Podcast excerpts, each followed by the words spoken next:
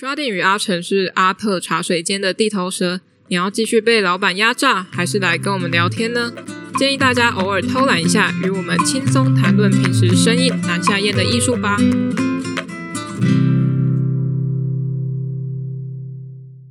欢迎来到阿特茶水间，我是 Chardin，我是阿成，今天一样是来点根烟呐。点根烟的时间到喽，他、啊、还是不鼓励吸烟啦，一直怕被误会。那我们会用两根烟的时间带你轻松领略艺术关键字哦。嗯哼，因为又是我的关系，所以我又要讲的非常快。那我们今天主题是印象派，对，大家就鼎鼎大名的印象派，大家都知道吧？应该的，或者是你看过，但是不知道是什么派。嗯，那印象派它其实是源于法国。嗯，那虽然我学过法文，但是我还是交给专业的来。对，我们专业的翻译小姐。刚刚大家有听到吧？就是嗯啊嗯啊，然后对。那英文的话，我们就叫做 Impressionism。那印象派其实起源于十九世纪的中叶，是一种法国的艺术运动或是一种画风。那大家想想看，印象派的名称是怎么来的？大家可以思考一下，用它的名称来想想看。那其实印象派的名称源于莫内一幅画，叫做《印象日出》，于一八七四年的时候展出的一件作品。那他遭到学院派的攻击，因为学院派是比较传统写实的画风。那当时的艺评家看到这幅《印象日出》，他就挖苦说莫内的作品就是印象派啊，就是只有看到印象。然后他们印象派就哦好啊，那我们就用他挖苦的名称来当做命名吧，反正又没差，既然大家都这样说。那其实确实他们也是在抓取一些印象啊，就是没有很呃写实的形体。那我们来说说他们其实是有三大特点，让印象派建构起来。第一点是当时十九世纪的物理科学的发展，当时的英国科学家对光跟色进行大量的研究，然后发现了有很多色彩科学的理论，像是他们分析出红、橙、黄。绿、蓝、靛、紫这七色组成了太阳光谱色，所以在物体照射之下会有不一样的颜色，是因为物件被看见，是因为它吸收了或是反射、折射不同光线的原因，所以它被看见，我们才进而看到颜色。那第二点的话是照相术的产生，照相术是对于绘画来说是一个非常大的挑战，有点像敌人这样子。那因为艺术家怎么画都画不像，因为不可能比照片还要真实，所以他们就会觉得说，哦，怎么办？当然，人的灵魂是没有办法被摄影拍照留存下来的。所以在照相术之前，其实绘画承接着一个记录，还有一个非常重要的任务。那照相术普及之后，绘画该怎么办呢？所以画家们、艺术家们就会放弃古典绘画的方式，去寻找新的途径。那第三点的话是东方艺术文化开始呃慢慢流传到西方社会里面，有一种流行性吧，毕竟是异国情调，像是日本版画、中国的丝绸、丝织品等等的，被西方人就大力赞赏，因为没有看过。那这之后，我们在后印象派的范谷会提到，印象派会有这些特点，包含了东方艺术在里面呢。因为除了异国情调以外，他们会试着去模仿，所以他们会融入在自己的作品中，不管是技法或者是东方的物件，也会在作品里面呈现出来。那印象派它其实是现代绘画起点。它进行了色彩的变革，还有造型的变革。因为刚刚说到的光与色的科学概念融入之后，着重在光与色的那个视觉效果上面，不是一个很准确的形体。那他们不再使用传统的固有色，他们是建立在光源色跟环境色。那很重要的一点是，他们不再重视外形的描写，然后也不会去修饰他们的笔触，着重于光影的变化，还有时间的印象。他们题材都是生活的平凡事物为主。那著名的艺术家包含了莫内、马奈、窦加、雷诺瓦，还有塞尚，他们都开启了呃印象派很重要的历程。那塞尚的话，他是比较晚期的，然后也开启了立体派的一个基础。那印象派不止只有在视觉艺术上，其实在音乐上也有印象派的作品。像是德布西就是一个很好的例子，大家可以去搜寻一下德布西这个音乐家，他有一首叫《月光》的曲子很有名。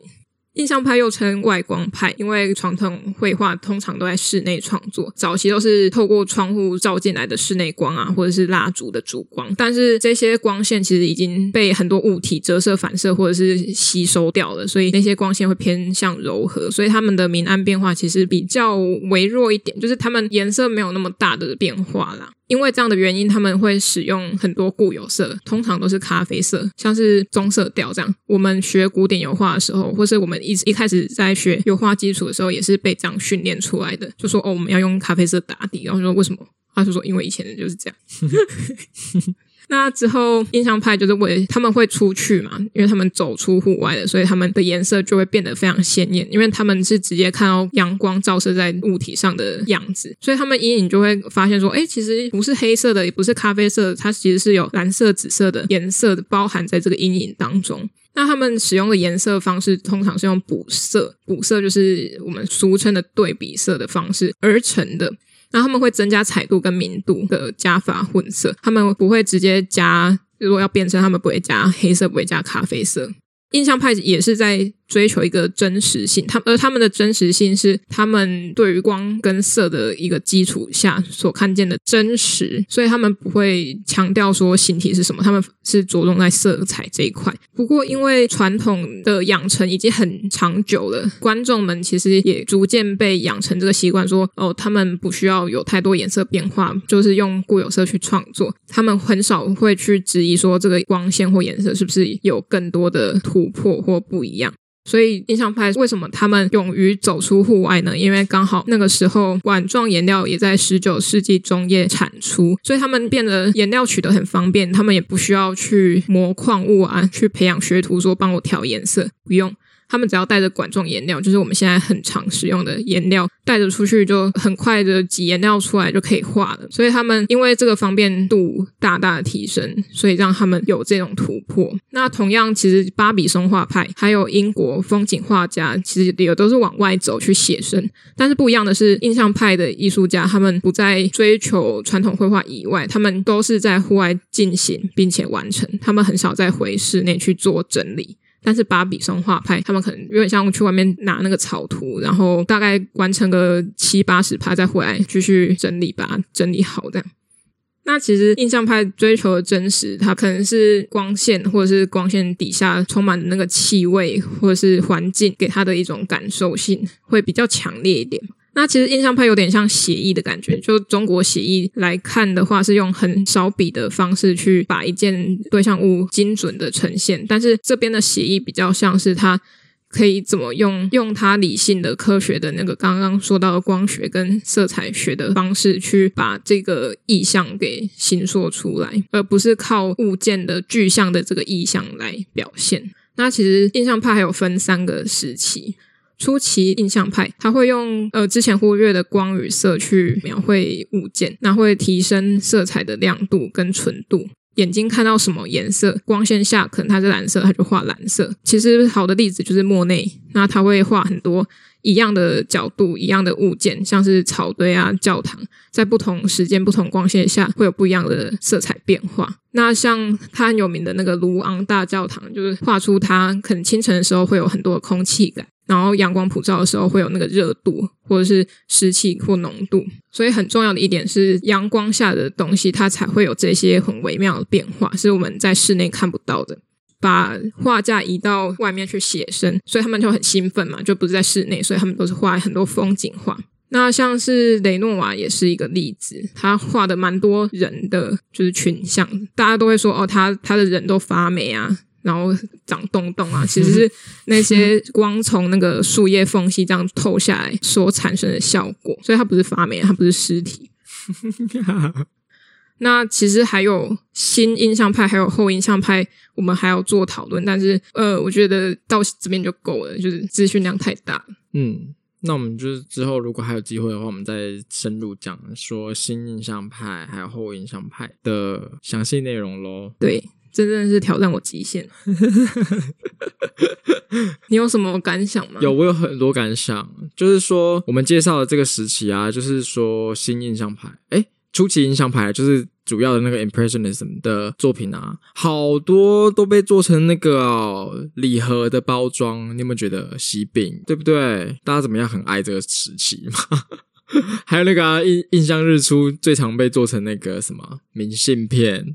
所以我我要讲的意思是说，大家真的很爱印象派耶，就像我们现在受的基础训练，其实都受印象派影响很深嘛，对不对？就是影子要蓝紫色啊，什么之类的，都在这些长辈们都很爱印象派。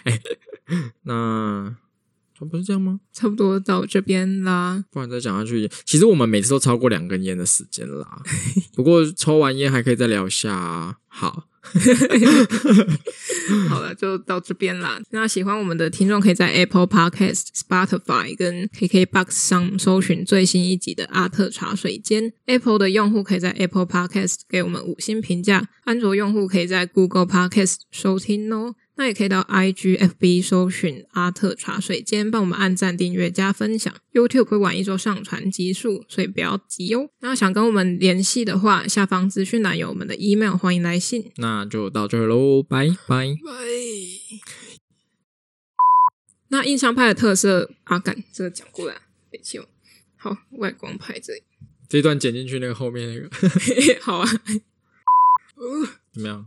哪会啊？你是说那个谁啊？月光啊？如果年纪够的，就知道《暮光之城》有用过这首歌。噔噔噔噔噔噔，不是啦，是啊，不是不是。你说的那个是那个是是吗？不是，你说你刚刚哼的那个是那个贝多芬的，那是贝多芬的。对，哦，我不是音乐系，《月光协奏曲》是吗？我不知道。对啊，你说那个是贝多芬的。好。